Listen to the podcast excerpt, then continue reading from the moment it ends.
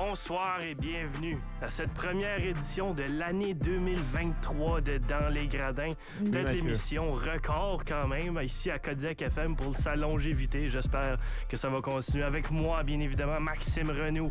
Bonjour Mathieu, comment allez-vous? Ça va très bien, Maxime. Et euh, pour débuter cette émission, cette première émission de l'année 2023, peut-être un petit réca- récapitulatif de qu'est-ce qui s'est passé, Maxime, à la fin quand même de l'année de- 2022. Notre- L'émission dans les Gradins qui est terminée un peu d'avance puisque je suis un étudiant.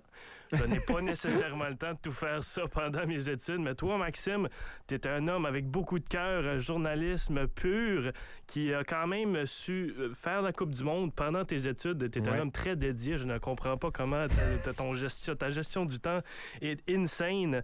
Alors, est-ce que tu veux me parler un peu de justement la Coupe du Monde? J'étais là aussi à la finale, Ouais. les réactions et tout. Qu'est-ce que tu as vécu? Azus Bezaz, parle-nous un peu. ben, Je me rappelle, alors je sais plus quand on avait terminé euh, exactement, mais je crois qu'on s'était arrêté juste avant les demi-finales.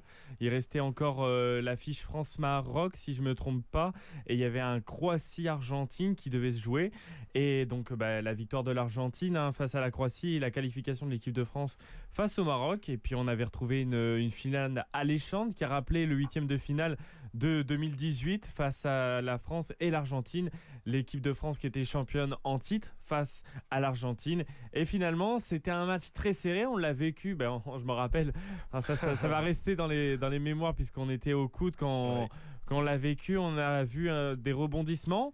On a vu une équipe de France qui n'a pas joué pendant à peu près 60 à 65 minutes, en tout cas, Ouais. qui, n'y- qui n'arrivait pas à trouver de solution, avec une ouverture du score très rapidement, euh, en tout cas tôt dans le match, avec un penalty, André Di Maria qui avait obtenu euh, une faute sur euh, Ousmane Dembélé, Léo Messi qui avait transformé, qui avait ouvert le score, et André Di Maria sur une contre-attaque qui avait marqué, euh, je crois que c'est dans les 30 premières minutes, Ouais. on avait un 2 à 0, et on est revenu un petit peu des changements très rapidement euh, du côté du sélectionneur Didier Deschamps vers la 40e minute avec l'entrée notamment de Marcus Thuram et euh, de Colomani qui ont joué un rôle. On avait vu Olivier Giroud qui était sorti euh, de notamment de, de l'alignement partant et puis on a vu une équipe de France qui, qui a commencé à se réveiller vers la 60-70e minute mais qui éprouvait des difficultés et grâce à un pénalty de Kylian Mbappé et à un but sublime, le deuxième but sur euh, une remise et, et une reprise de volée, il avait égalisé et puis après euh, bah, c'était la folie notamment lors des prolongations. On a assisté véritablement à une rencontre coup de poing puisque c'était un, comme un, un match de boxe. hein. Les, les équipes se Mhm. rendaient euh, coup Ouais. pour coup et on a vu un but de Lionel Messi à la 106e ou 107e, j'ai pu le, le souvenir. Je sais que c'était dans la première mi-temps de, de- des prolongations et le, re- le retour encore égalisa- d'égalisation avec un triplé de Kylian Mbappé sur penalty à la 118e minute. Et là, mon cœur a failli s'arrêter puisqu'à la 121e minute, Colomwani a un face-à-face face au gardien et malheureusement c'est arrêté du côté argentin et on assistera à une séance de tir au but qui se soldera sur le score de 4 buts à 2 avec euh, deux penalties manqués du côté euh, de l'équipe de France et une victoire de l'Argentine lors de cette Coupe du Monde 2022 avec quand même une, une belle finale même si l'Argentine aura quand même sur l'intégralité de la rencontre mérité mais avec beaucoup d'agressivité. Oui, effectivement, je l'ai mentionné. C'était vraiment. En plus de ça, c'était un changement d'Angel Angel Di Maria qui avait peut-être le deuxième meilleur joueur argentin, égalité peut-être avec Emiliano Martinez entre les deux, entre les deux poteaux, euh, qui, qui a été vraiment le substitut à la 44e minute avant la fin de la première mi-temps. Un joueur qui avait fait un but, qui avait mérité un penalty pour son équipe. Et là, on le met sur, euh, on le met sur le banc et là, tout d'un coup, la France qui clique. Kylian Mbappé. Est-ce que Kylian Mbappé peut être le meilleur joueur au monde présentement? Ça fait un peu des, des points d'interrogation pour je- encore de Léo Messi. Je me rappelle quand j'avais fait un petit peu, euh, j'avais pas couvert euh, pour faute de temps aussi euh, la finale. Je voulais véritablement apprécier cette rencontre et euh, c'est vrai qu'en en allant fouiller un petit peu, euh, en regardant les analyses euh, après match, je me rappelle qu'à chaud, bah, bien évidemment, mon cœur de, de français euh, était Un euh, peu de biais, un peu biaisé. c'est ça, un peu biaisé de supporters. Mais euh, en effet, quand on regarde un petit peu la rencontre sur le match. euh, deux joueurs sortent du lot. Euh, du côté argentin, Lionel Messi et aussi André Di Maria, comme tu l'as mentionné, il n'avait pas joué les matchs précédents. Et c'est un petit peu ce qui a fait le tournant hein, de, cette rencontre. On l'a senti dès le début du match. Et du côté français, ben, tout simplement Kylian Mbappé, on a vu un discours lors de la mi-temps euh, qu'il a pris une prise de position. Avec, euh, et ça reste aussi d'actualité puisqu'on a appris quelques jours après euh, cette finale qu'Hugo avait rendu, enfin en tout cas a décidé de, de, partir à la retraite internationale. Du coup, il mhm. laisse vacant un poste de capitaine. Et il va falloir suivre aussi ça du côté français avec qui va prendre le rôle. On sait que les deux premiers, en tout cas ceux qui sont en balotage favorable, c'est bien évidemment le vice-capitaine actuel, Raphaël Varane, qui mhm. est le, défenseur de Manchester United. Et on a aussi Kylian Mbappé avec aussi cette Coupe du Monde qui le met en valeur. Et quand même, 8 buts, on rappellera que ça restera le meilleur buteur et meilleur joueur nommé euh, Lionel Messi. Mais c'est vrai que sur, euh, sur l'ensemble de la compétition, Mbappé aura impressionné comme, comme Messi. Mais sur la finale, avec ces trois buts, c'est quand même quelque chose de très rare. On mentionne, il y a très rarement eu de triplé en finale de Coupe du Monde. Et ça restera de, quand même dans la légende malgré la défaite. Mais ça aurait été que bonifié si l'équipe de France avait remporté. Et puis Messi qui remporte sa première Coupe du Monde. Et on mhm. aura vu euh, finalement avec euh, le duel, hein, euh, ça a été, on sait que pendant l'hiver, c'est souvent le mercato hivernal. On aura vu des surprises, notamment avec Cristiano Ronaldo qui est parti à El Nassr. Ça aura un peu surpris cette décision-là, mais on a, vu un, on a vu un match un peu de, gala face au PSG où on aura vu peut-être le dernier, la dernière confrontation entre Lionel Messi et Cristiano Ronaldo euh, début janvier. Donc euh, c'est vrai que c'était une, plutôt une belle Coupe du Monde assez compétitive avec quelques surprises. Notamment, on, l'avait vu hein, avec l'Arabie Saoudite en début de mondial, euh, un peu plus tôt, qui avait battu, notamment, c'est la seule équipe à avoir battu l'Argentine, championne mhm. du monde.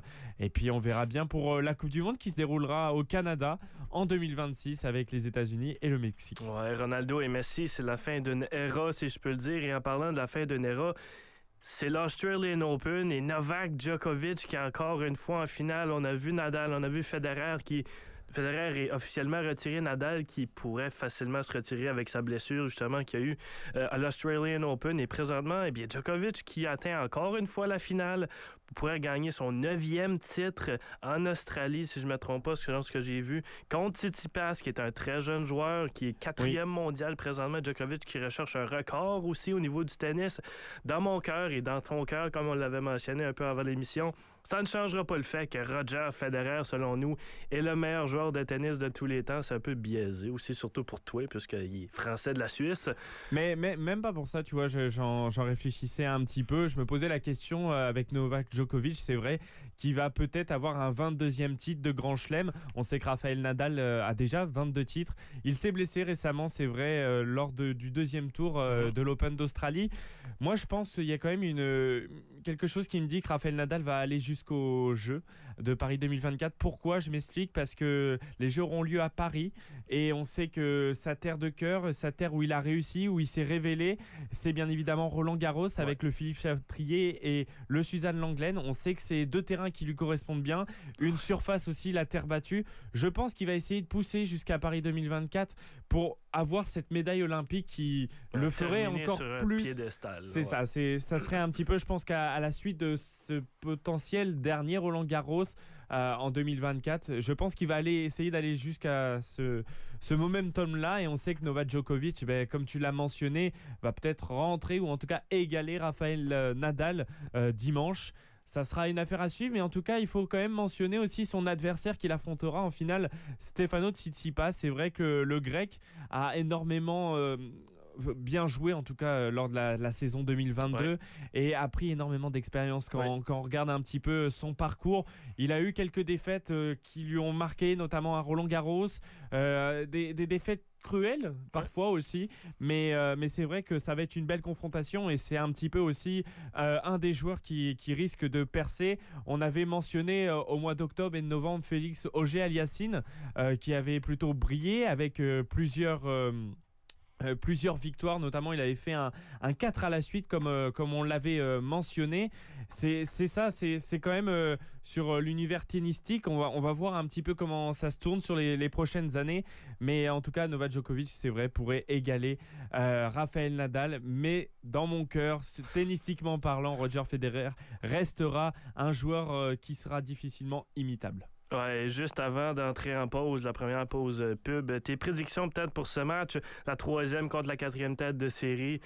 Je ne veux pas, mais je crois que Novak Djokovic va battre le record. Et c'est quelqu'un qui a, pas, il a perdu seulement que un set lors de toute l'Open d'Australie jusqu'à présent. C'était contre un Français, Enzo Kouako.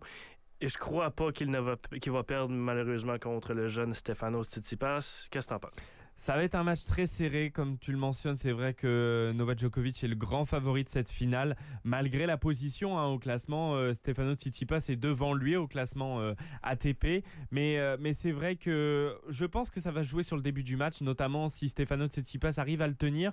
on sait que mentalement, il peut le faire. Djokovic est un joueur qui peut durer très longtemps. On sait qu'il peut perdre 2-7 à 0 et revenir et gagner 3-7 d'affilée. Mais je pense que si euh, passe pour qu'il gagne, il faudrait qu'il remporte le premier set. Et euh, ça lui donnerait, je pense, un, élan, un surplus de, motivation. C'est vrai qu'il a eu un peu de mal en, demi-finale, euh, notamment jeudi, face à Kachanov, où il a perdu un set. On sait que ça a été très serré, notamment le premier set avec un 7 jeux à 6. Donc on sait que c'est souvent euh, des, des jeux qui se jouent au tie-break. Les sets se jouent au tie-break et euh, je pense que ça, on peut assister à une belle finale, mais Djokovic est quand même le grand favori de cette, euh, cette finale pour ce 22e Grand Chelem. La finale qui euh, se disputera le 29, donc un dimanche. Et revenez-nous après la pause, alors qu'on parle un peu d'hockey, des Wildcats et des Aigles, deux saisons qui est sur le point de terminer les séries éliminatoires qui sont en vue. Alors on en discute un peu après la pause. Rebienvenue parmi nous avec euh, moi-même et Maxime Renou. Alors qu'on parle d'hockey, donc les Wildcats et les Aigles Bleus, deux équipes euh, qui sont chères à nos cœurs quand même. Et on débute un peu avec les Wildcats qui sont dans une bonne et une mauvaise situation, en milieu de classement 9e pour euh, la saison, donc avec 46 points jusqu'à présent, mais avec des matchs en main quand même sur certaines équipes, dont les Saguenay-Chicoutimi, Sonics de Rimouski, donc on pourrait facilement être septième au classement lors des deux prochains matchs. Les deux prochains matchs qui se disputeront demain et après-demain, ici même au Centre Avenir, dès 19h et 16h. Euh, aux zones du Kodiak 85 aussi, face aux Eagles du Cap-Breton et aux Sea Dogs de Saint John. Et pour une référence, eh bien, c'est les deux pires équipes du circuit. Donc les quatre points ne sont pas optionnels lors de ces deux rencontres-là, bien évidemment. Ils sont obligatoires hein, pour les ah, Très obligatoires. C'est vraiment une position euh, une, position quand même pas pire pour les Wildcats, une équipe qui peut causer beaucoup de surprises au niveau du circuit courto. Présentement, on ferait face au Saguenay de Chicoutimi, une équipe euh, qu'on a perdue lors de notre dernier match par le manque de 5 à 2. C'est quand même une rencontre, une série qui serait intéressante comme premier tour, mais c'est pas l'idéal. On aimerait ça vraiment être entre 6 et 7, puisque le top 5 sera très difficile à rattraper et très difficile à entrer. On parle des Tigres de Victoriaville, l'Olympique de Gatineau, le Phoenix de Sherbrooke, les Moussets et les Remparts. C'est vraiment des puissances, des trains au niveau du circuit courto. Circuit courto, il n'y a pas vraiment de milieu. C'est soit que tu es vraiment bon, soit que tu l'es vraiment pas. Et les Wildcats qui se situent entre le bon le ventre mou, un petit peu. Le bon, il est très bon. C'est une équipe vraiment surprenante, mais leur neuvième position ne dit pas toute l'histoire. Bien évidemment, c'est une équipe qui a beaucoup de matchs en main aussi. Et euh, Étienne Morin, qui est premièrement le meilleur pointeur de l'équipe, a été euh, sélectionné pour faire partie d'un match étoile de la CHL et qui s'est disputé hier son équipe qui avait Connor Bedard aussi, qui est le meilleur euh, jeune joueur au monde présentement, euh, le Canadien, et ont malheureusement perdu 4 à 2. Étienne Morin qui n'a pas eu point, mais son plus et moins n'a pas dérangé non plus, plus zéro, a bien joué. J'ai regardé un peu la rencontre, il a bien joué. C'est tout comme un joueur qu'on a là, Étienne Morin, qui est projeté euh, en fin de premier tour. Quelqu'un qui vraiment, là, des deux, des deux sens de la patinoire, il me fait penser un peu à Miro Iskanen, et heureusement, pas heureusement, malheureusement, n'est pas le même talent mais c'est le mm. même style de jeu, très agile sur ses patins, euh, facilement un des meilleurs passeurs du circuit, bon défensivement prend un peu de chance, prend un peu de risque aussi dans sa propre zone, ce qui cause un peu de, points d'interrogation. N'est pas le plus rapide non plus, mais comme j'ai mentionné, très agile, très patient, très composé aussi comme joueur. Et, vraiment, il fait en sorte que les Wildcats sont dans cette situation-là.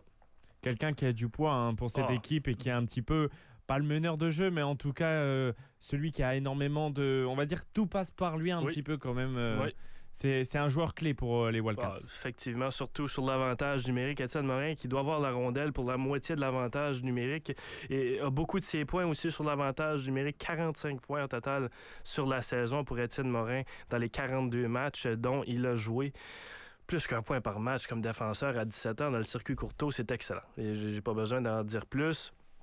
Mais vraiment, j'aimerais parler de la situation si, présentement, on ira à séries éliminatoires, les Wildcats qui joueraient contre les Saguenay de Chicoutimi. Et on l'a vu lors de la dernière rencontre, les Saguenay qui sont une équipe très forte offensivement, mais rate, un peu de défensif. Et c'est là que Charles-Antoine Lavallée, leur gardien partant, vient en compte. Ces statistiques, encore une fois, ne disent pas toute l'histoire parce qu'il vraiment, là, il met cette défensive-là dans son sac à dos. Lorsque tu parles de défensive des Wildcats, c'est trois trios défensifs, euh, trois duos défensifs qui sont excellents. Plein d'Owski sur un deuxième trio. Euh, c'est presque à crève-cœur. Fortier Gendron, à 16 ans, qui est un des meilleurs défenseurs défensifs euh, du circuit ou du moins de la conférence et des maritimes. C'est une équipe très surprenante. Et si Jacob Steinman, encore une fois, peut être Jacob Steinman comme on le connaît et comme on l'aime, ça pourrait facilement être une victoire en quatre matchs pour les Wildcats, mais évidemment, ça ne sera pas le cas. Je ne crois pas que les Wildcats vont rester euh, neuvième. Je crois qu'ils vont monter et je l'espère qu'ils vont monter. Ils connaissent une, séquence un peu difficile présentement, quatre défaites lors de leurs cinq derniers matchs. On essaie de ramener ça justement à donner un peu de confiance face aux deux pires équipes du circuit. C'est vraiment, comme je l'ai mentionné, pas des matchs que tu dois oublier, que tu dois prendre à la légère. C'est au contraire, c'est des matchs qui doivent te redonner confiance pour euh, remonter au classement. Et lorsque je regarde le classement présentement, il y a une équipe qui devrait facilement terminer premier au classement. Et là, je parle des Mooseheads de Halifax. Et ils n'ont pas perdu un match en temps réglementaire lors de leurs 19 dernières rencontres. C'est une énorme victoires et deux défaites en prolongation. Et je sais que tu n'es pas nécessairement le plus gros fan et le plus gros. Le hockey, c'est pas nécessairement le OK, c'est le cycliste pour moi. On peut échanger ça. Voilà. Ça, c'est incroyable, cette séquence-là. C'est peut-être même presque non entendu. C'est vraiment 36 points sur une possibilité de 38. C'est non. C'est incroyable. Et ça, c'est grâce justement à, la, séance de transactions qu'ils ont fait et les noms qui ont été cherchés. Le, Zachary Lheureux qui revient. Donc, tu ne veux pas affronter les Moussets de Halifax en premier tour ou même au deuxième ou au troisième ou au quatrième. C'est vraiment une équipe à éviter. Ah et puis, c'est une équipe qu'on a affrontée tout au long de la saison et qu'on a le numéro des Moussets de Halifax. Pourtant, tout au courant de la saison, on n'a pas affronté la nouvelle équipe. Et c'est là que ça pourrait peut-être changer. Bien ça pourrait vraiment euh, causer quelques maux de tête là, aux Wildcats durant cette séquence. Mais bon, c'est ça qu'il y en a pour les Wildcats. Comme je l'ai mentionné, un match demain et après-demain aux zones du Kodiak 93 contre justement les deux pires équipes de la Ligue, les Eagles et les Sea Dogs. On avait parlé aussi un petit peu avant, avant la pause de la Coupe du Monde de soccer, mais la Coupe du Monde de hockey, notamment la Coupe du Monde junior, on a vu au centre Avenir où évoluent euh, les Wildcats euh, à l'accoutumée. Eh ben, voir les équipes euh, nationales et notamment l'équipe du Canada qui a joué principalement à Halifax, si je ne m'abuse, et qui a remporté cette compétition avec notamment une demi-finale euh, très alléchante face aux mhm. États-Unis et une victoire 6 buts à 2. Ça avait été une, belle rencontre face aux États-Unis. Oui, c'est une rencontre qui est très controversée aussi. J'ai regardé tous les matchs euh, du Canada lors du championnat mondial junior et avec la marque de 2 à 2, eh bien, il y a un but refusé des États-Unis qui a fait beaucoup de controverses. On ne croyait pas qu'on avait fait interférence avec le gardien sur euh, la dernière séquence. Malheureusement pour les États-Unis, euh, le but n'a pas compté. Le Canada est revenu de l'autre côté. On a marqué quatre consécutifs, dont un en filet désert. Et c'est vraiment là que ça a tourné la vapeur pour les États-Unis. Ça a vraiment fait là, les, Ça n'a pas fait des heureux, surtout sur Twitter. J'ai regardé Twitter après, c'était incroyable. J'ai vu beaucoup de, de tweets concernant cette décision-là. Ensuite de ça, la finale qui était aussi excitante, un match très défensif, euh, mis à part la première période où on a eu beaucoup de lancers et beaucoup de, euh, de surnombre justement en offensive. Mais suite à ça, c'était un match très défensif et deux gardiens qui étaient incroyables. Thomas Milic pour euh, le Canada, bizarrement, un nom de même qui joue pour le Canada, pour les Thunderbirds de Seattle, qui ont sept joueurs qui évoluaient pour l'équipe canadienne dans la WHL. Thomas Milic qui a connu un match incroyable. Connor Bedard qui a fait, qui a fait qu'est-ce qu'il avait à faire et finalement on l'a enfilé. C'est Adam Fantilli sur une passe de Joshua Roy, si je ne me trompe pas, là, en prolongation. En deux contre un, Joshua Roy. Oh, titre qu'un joueur. C'est un des joueurs qui était sélectionné de la GMQ justement pour faire partie de l'équipe canadienne avec euh, Nathan Gaucher des, des de Québec et il y, avait, il y avait un autre attaquant, là, je peux pas vraiment, je me souviens plus le nom, mais il jouait sur le quatrième trio lui aussi. Josh Roy, qui était le meilleur joueur de la GMQ, qui participait justement euh, pour l'équipe canadienne, qui a très bien fait. C'est aussi un espoir du Canadien de Montréal. C'est pour ça que j'en parle un peu avec un peu de billets aussi. Josh Roy, qui a très bien joué lors du tournoi. Une bonne médaille d'or et on a applaudi aussi là, les, euh, quand les remparts de Québec sont venus au Centre Avenir pour jouer contre les Wildcats. On a applaudi justement Nathan Gaucher, comme j'avais parlé, euh, pour sa médaille d'or. On a aussi applaudi euh, Jonas Taibel et Mars Mueller qui faisaient aussi partie euh, d'une équipe. On parle de l'équipe de la Suisse lors euh, des championnats mondiaux juniors qui font partie de l'alignement des Wildcats de Moncton. Le troisième et quatrième centre de l'équipe respectivement. Donc, c'est bien d'avoir quand même des joueurs qui représentent les Wildcats. Ça, c'est le championnat mondial junior, qui est une compétition incroyable aussi au, international. Et encore une fois, c'est le Canada qui gagne. Surprise, surprise. C'est vraiment le, les joueurs juniors canadiens sont incroyables. C'est tout ce que j'ai à dire. Et le futur est très brillant pour le Canada dans ce sport. Et on va se tourner maintenant sur euh, l'équipe universitaire euh, des Aigles Bleus euh, qui se déplace en, cette soirée, notamment à Dalhousie et un déplacement demain à Saint-Efix. Ah, tu vas un peu m'expliquer aussi comment vont se dérouler. On sait qu'on arrive bientôt à la fin de la saison régulière, notamment avec une dernière réception à domicile le 11 février euh, prochain. On sait que ça, va venir très rapidement. Et explique-nous un peu rapidement pour les auditeurs et les auditrices qui nous écoutent le système de playoff avec euh, combien de qualifiés et comment ça va pouvoir se dérouler. Est-ce que l'Université de Moncton a une chance, notamment les aigles bleus, le bleu et or c'est à toi, Mathieu. Ouais, euh, présentement, le Bleu et Or qui se situe en cinquième position sur sept au classement général. Malheureusement, on a perdu nos neuf derniers matchs. Ils l'ont fait face sur le mentionné contre Dalhousie qui a remporté leurs trois derniers, mais qui sont derniers au classement général. Encore une fois, comme j'ai mentionné avec les Wildcats, c'est pas un match à échapper, c'est vraiment un match dont tu vas aller chercher pour rencontrer Saint-Effex qui a 23 points, à égalité avec les Aigles Bleus au niveau du classement général pour la quatrième position. Mais comment ça marche? Rapidement, avant d'entrer en pause, il y a sept équipes en tout dans le circuit et seulement six équipes euh, vont faire les séries éliminatoires. Les deux premières équipes ont un bail, comme on appelle, donc ne joueront pas en première ronde ou en ronde préliminaire. Les quatre autres équipes vont s'affronter, donc euh, le 1 contre le 4 et le 2 contre le 3 vont s'affronter dans un, euh, un meilleur de trois matchs. Et le gagnant de ça va, eh bien, va affronter soit le premier ou le deuxième. Donc, dans ce cas-ci, ce serait UNB et UPI qu'ils affronteraient. Et le gagnant de ça, eh bien, se rencontre en finale et euh, se disputent euh, justement pour une place euh, au championnat universitaires canadiens qui se disputeront en fin mars, euh, début avril. Et ça, c'est un grand honneur aussi. Et euh, une, de, une de ces équipes-là, qui sera la, la, ville hôtesse, eh bien, il ira directement, puisque c'est le même que ça fonctionne. La ville hôtesse, il va. L'an dernier, c'était Acadia, si je ne me trompe pas. Et non, malheureusement, pas passé le premier tour. Acadia, qui était l'an passé une des pires équipes du circuit comme cette année. Malheureusement, pas vraiment eu de chance face aux meilleures équipes canadiennes universitaires. Et c'est comme ça que ça fonctionne. Donc, présentement, Moncton euh, ferait face à Saint-Effex en première ronde, quelque chose que tu ne veux pas vraiment voir. C'est un supporter des Aigles Bleus, puisque Saint-Effex possède, selon moi, la meilleure offensive du circuit avec Liam Howell, Jacob Hudson, Matthew Struthers, Matthew Phillips, Zach Trott, tous des joueurs qui ont évolué au niveau de la AHL, donc c'est juste en dessous euh, de la, la Nash. C'est vraiment une équipe redoutable que Moncton ne voudrait pas faire face en première ronde. Mais bon, on essaie de monter au classement. On essaie peut-être d'affronter St. Mary's ou Acadia. Je crois pas qu'on va vraiment rattraper St. Mary's au niveau des points, mais j'aimerais plus faire face à St. Mary's qu'à Saint FX. Et si je comprends bien, on sait qu'il y a déjà trois équipes qui sont qualifiées, en tout cas sur cette phase régulière pour l'instant avec l'UNB, UPI et St. Mary's. On sait que Saint-Efix, Moncton, Acadia, aussi vont se jouer les dernières places qualificatives. Est-ce que c'est possible, par exemple, on, voit que Moncton se situe entre Saint-Efix et Acadia?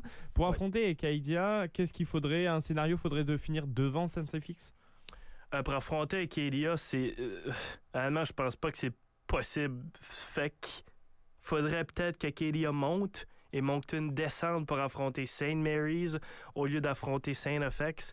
L'idéal, ça aurait été d'affronter Kelia. Malheureusement, ça ne se passera pas. Et Dalhousie qui a encore des chances de revenir dans la course face à Kelia. Kelia qui a un match en plus face à Dalhousie. Dalhousie qui a gagné leurs trois derniers matchs, comme je l'ai mentionné. S'ils remportent leur match contre Moncton, eh bien, ça fera quatre matchs consécutifs, un total de 16 points. C'est très facile là, pour Dalhousie de vraiment avoir une bonne fin de saison et remonter Acadia qui descendrait. Même Moncton, vraiment, si on continue sur cette séquence de matchs, les chances qu'on fasse les séries eh bien, se rapetissent peu à peu avec justement euh, la montée de Dalhousie et Acadia qui sont seulement deux points derrière. On, essaie, de se rendre en série, peut-être affronter St. Mary's en espérant, peut-être affronter UPI aussi, puisque St. Mary's et UPI sont à égalité en, façon des points. Je, ne veux pas affronter St. FX. C'est tout ce que je demande. Mais en tout cas, on avait vu une belle entame de, saison du, côté euh, du bleu et or. Et il faudra regarder, c'est deux points, une victoire, c'est ça. Hein, oui. Euh, donc il nous reste euh, 5 matchs pour euh, Acadia et, 6 matchs pour les trois autres équipes qu'on a mentionnées, Saint-FX, Moncton et aussi On verra à la fin du week-end ce que ça en donne un petit peu. Et puis les dernières réceptions au nombre de 3 pour euh, les Aigles Bleus. Ouais, c'est ça. On espère une bonne fin de saison pour les Wildcats et les Aigles Bleus vraiment là, pour une meilleure place en séries éliminatoires. Euh, revenez-nous après la pause alors qu'on parle un peu de calendrier, des choses à venir au niveau sportif cette les grands événements de l'année. Les grands événements, quelque chose qu'on parle lors des deux prochaines émissions aussi, alors qu'on n'a pas faire le tour, bien évidemment. Avec le temps qu'il reste, revenez-nous après la pause. Bienvenue parmi nous avec moi-même, Mathieu Landry et Maxime Renou, alors qu'on parle un peu du calendrier des événements sportifs importants de l'année. Et Maxime, on commence par janvier. Qu'est-ce qui se passe là, dans ce premier mois de 2023? Alors, on est quand même au 27 janvier. C'est quand même trois jours avant février. Même pas deux, trois, je me suis trois, quatre. On, va, on va revenir très rapidement sur les, faits marquants de, de, ce mois de janvier. Actuellement, on a le mondial de, hand, euh, donc de handball, euh, avec notamment euh, la qualification de l'équipe de France en, demi-finale. qui joue ce soir à 20h heure française et donc non à 21h heure française et à 16h heure locale. Donc à Moncton. Il faut que ma, mémoire me trahisse un petit peu, je me rappelle plus hmm. l'adversaire du soir, mais, mais en tout cas oui c'est cette Coupe du Monde est le premier grand événement de l'année avec aussi, comme on l'a mentionné tout à l'heure, l'Open d'Australie en, tennis avec cette finale qui s'annonce entre Novak Djokovic et Stefano Tsitsipas. Et un autre événement un petit peu de, sport mécanique qu'on aurait pu mentionner avec notamment le Rallye Dakar euh, qui euh, s'est couru du 31 euh, décembre 2022 au 15 janvier 2023. oui, du 31 janvier, non, non, du 31 décembre 2022 au 15 janvier 2023. Et euh, c'est vrai qu'on a assisté à une, une belle victoire à nouveau de Nasser Al-Attiyah euh, le, Qatarien qui, euh, le pardon, qui a remporté son quatrième Dakar euh, face à un Sébastien Loeb qui malheureusement a, quand même établi un, record en remportant une série de victoires. On était un petit peu sur les séries de défaites malheureusement des Aigles Bleus. On a assisté à, si je ne m'abuse, entre 6 et 7 victoires d'affilée. Faudrait que revoir un petit peu la, la statistique. Ce qui est sûr, c'est qu'il a remporté sur 14 étapes 7 victoires d'étapes. Donc quand même, c'est un, un rallye réussi. On, rappelle hein, pour les auditeurs et les auditrices qui ne connaissent pas un petit peu ce qu'est l'épreuve de Rallye Dakar. C'est une course dans le désert. Donc euh, vous avez euh, des voitures, des motos, des quads et des camions qui partent à, des points stratégiques de l'étape. Donc d'un point A à un point B, il faut valider euh, des points de checkpoint. Donc il faut tourner autour d'un repère et puis le valider pour aller jusqu'à l'arrivée. Et on a une épreuve chronométrée et des épreuves un petit peu de, de transition, notamment pour retourner au bivouac qui est le centre de arrêt au stand si on pourrait comparer à d'autres courses automobiles. Et euh, c'est vrai que c'est un peu les événements de ce mois de janvier. Et mais on va aller se tourner vers le mois de février. Qu'est-ce qui nous attend, notamment avec la finale du Super Bowl le 12 février?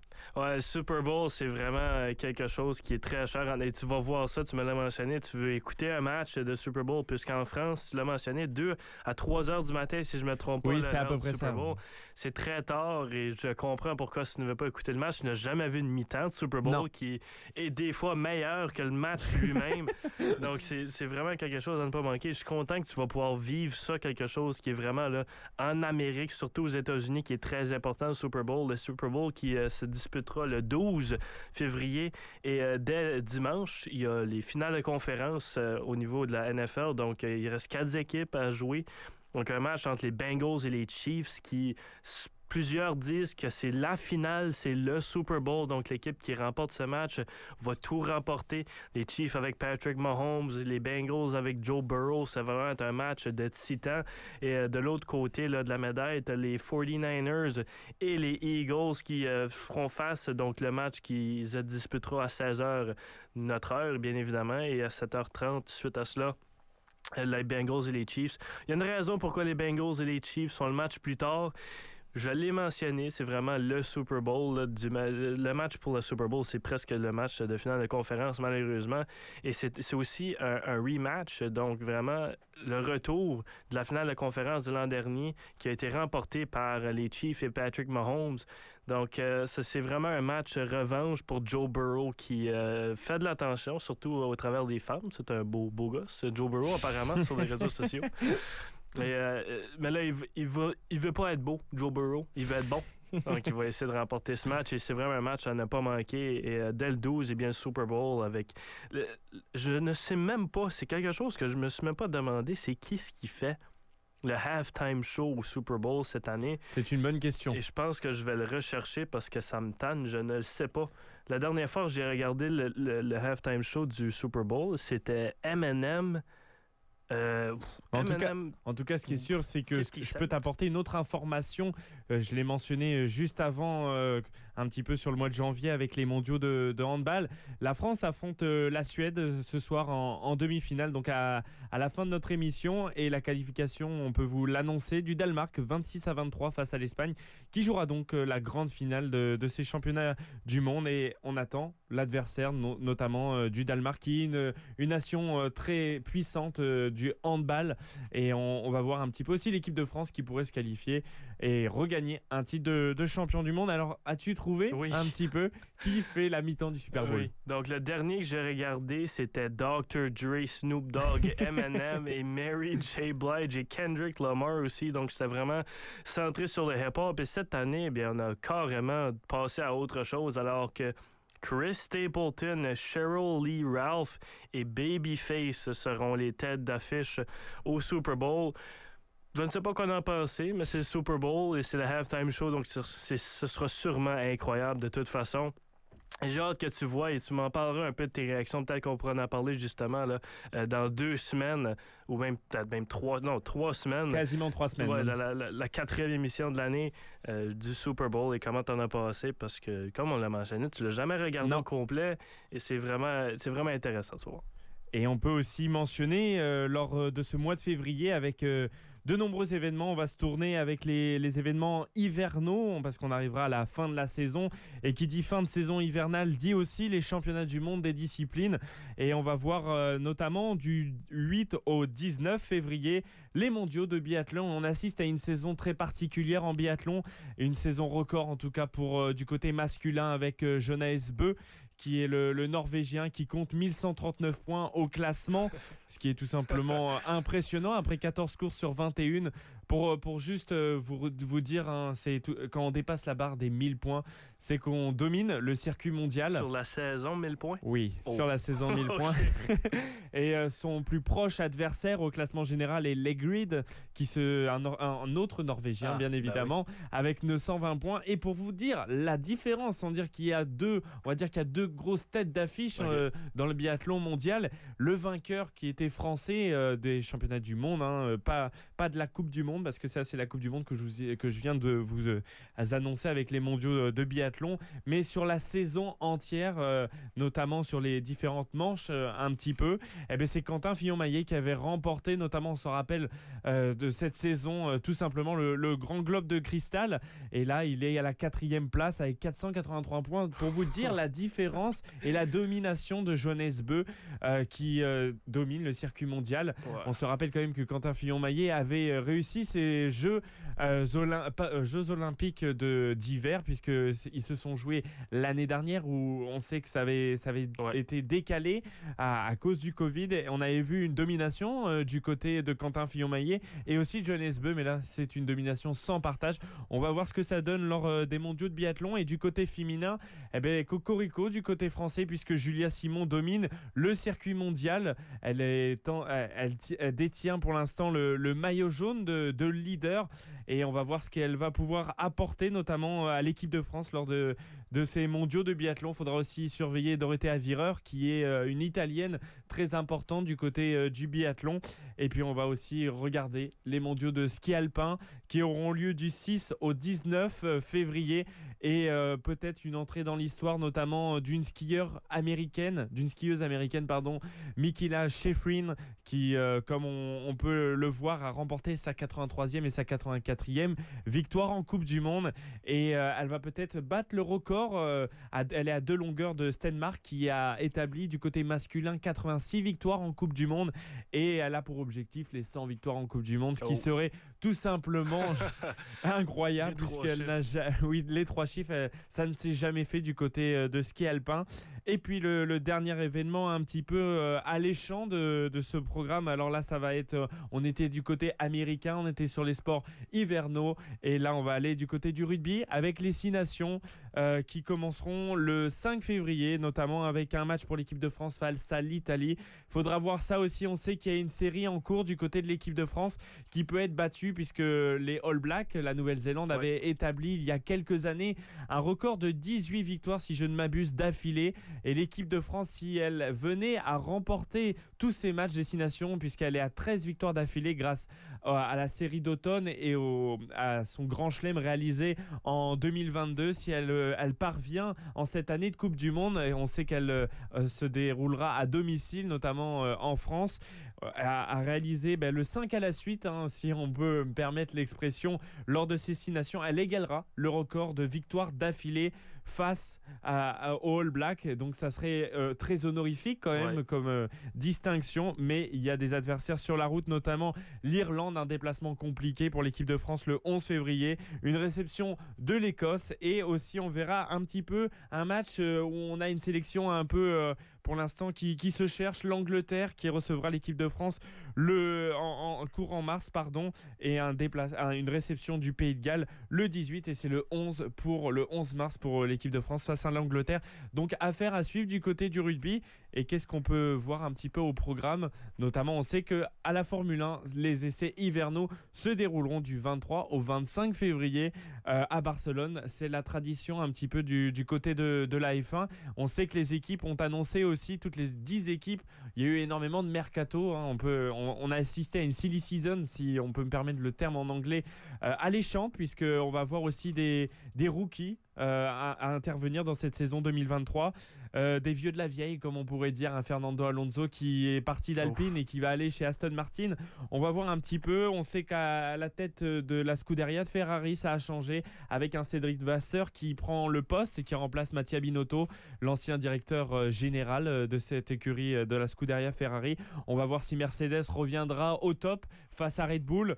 En tout cas, tous ces éléments de réponse auront lieu le 5 mars au Grand Prix de Bahreïn à l'ouverture de la saison avec un record de course cette année pour euh, cette saison 2023 avec 24 courses. À mentionner aussi que le Grand Prix de Chine n'est pas est pour l'instant rayé de, du calendrier puisque à cause du Covid, on sait que le mhm. pays est incertain.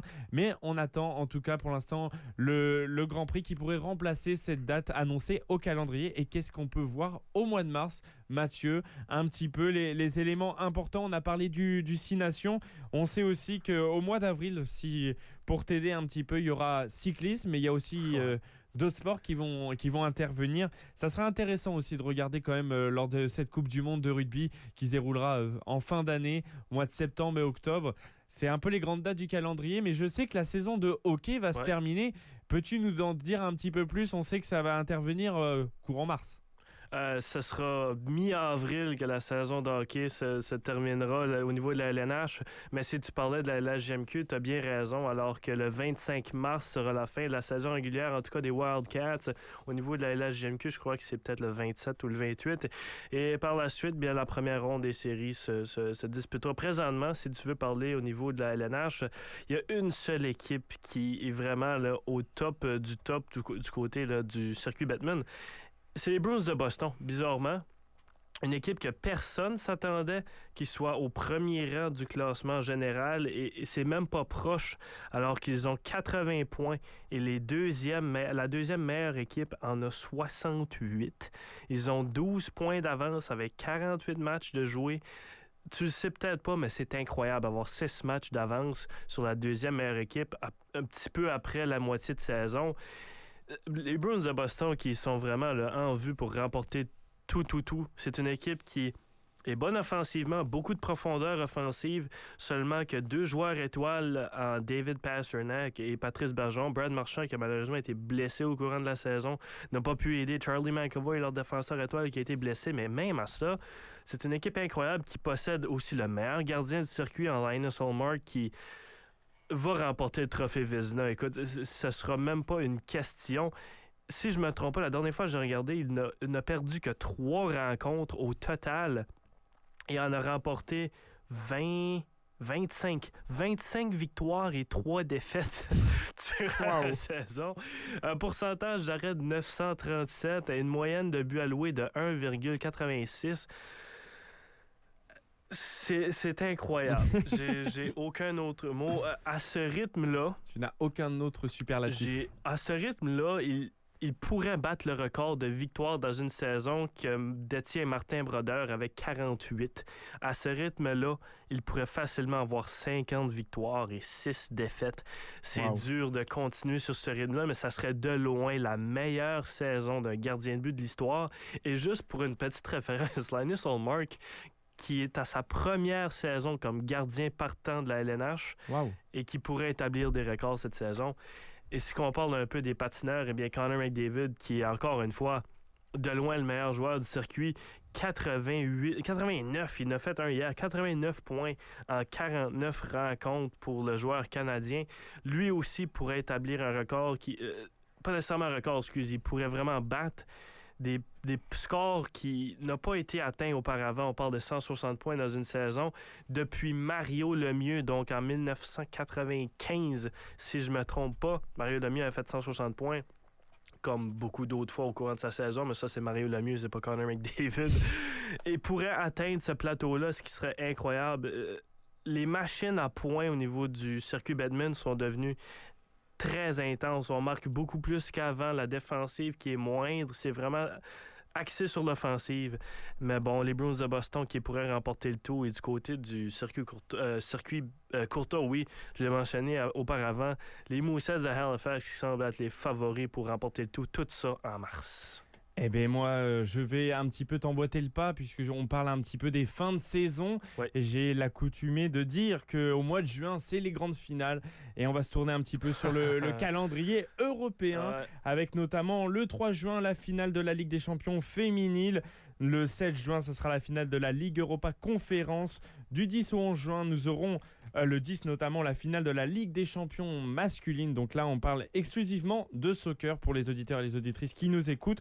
On aura aussi la finale de top 14 en rugby le 17 juin. Il faut mentionner le 18 juin, juste après le Grand Prix de Montréal, on parlait euh, de Formule 1 il faut le mentionner, c'est quand même le, week-end canadien. En tout cas, euh, c'est là où ça brille du côté de la Formule 1 euh, au mois de juin pour, euh, pour le Canada. Et aussi une date que j'avais envie de mentionner, puisqu'en fait, ça, on va fêter le centième anniversaire des 24 heures du Mans. Donc, je ne sais pas si tu connais ce sport-là. En tout cas, ça aura lieu du 10 au 11 juin. Les 24 heures du Mans, c'est quoi en fait? C'est Tu l'as en plusieurs catégories. Tu as la catégorie reine, l'automobile, et ah. aussi la moto qui se court pas le même week-end. Mais en tout cas, pour ce qui est de, l'automobile, c'est le centième anniversaire des 24 heures du Mans cette année. Donc on va voir un petit peu comment ça se déroule. Mais Ça, on aura l'occasion d'en parler un petit peu plus en détail la semaine prochaine, notamment avec cette partie du mois de juillet très intéressante pour moi, puisque c'est du côté cyclisme avec le Tour de France masculin et féminin, les mondiaux de natation, les mondiaux d'athlétisme.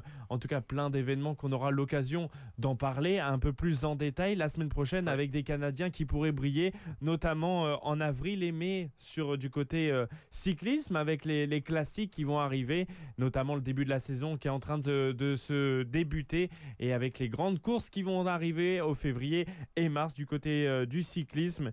Mais on aura l'occasion d'en parler un peu plus en détail la semaine prochaine, Mathieu, si tu le veux bien.